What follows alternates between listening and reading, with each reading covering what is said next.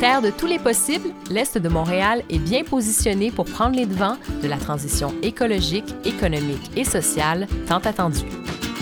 Il faut vraiment réfléchir à la transformation de ces zones-là. On a 40 millions de pieds carrés vacants. Des cheminées au potager. Au-delà de ces zones, il faut réfléchir notre propre transformation.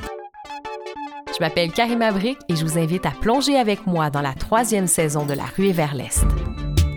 Comment on va travailler avec la population? La force de l'entrepreneuriat collectif, c'est que ça part des besoins. Il faut toujours sentir que l'intérêt économique ne se fait pas au détriment du développement social. Les nouveaux épisodes donnent la parole à des femmes et des hommes, penseurs et acteurs citoyens, qui réfléchissent ensemble aux défis de la transition. L'avenir tient aussi aux gens qui sont engagés. Et donc, il y a tout un, un cheminement à faire, autant social qu'industriel. Je pense qu'aussi l'Est pourrait même être une sorte de hub culturel. Une production de la Société de développement Angus, conçue et réalisée par Magneto. Disponible sur toutes les applications Balado, abonnez-vous!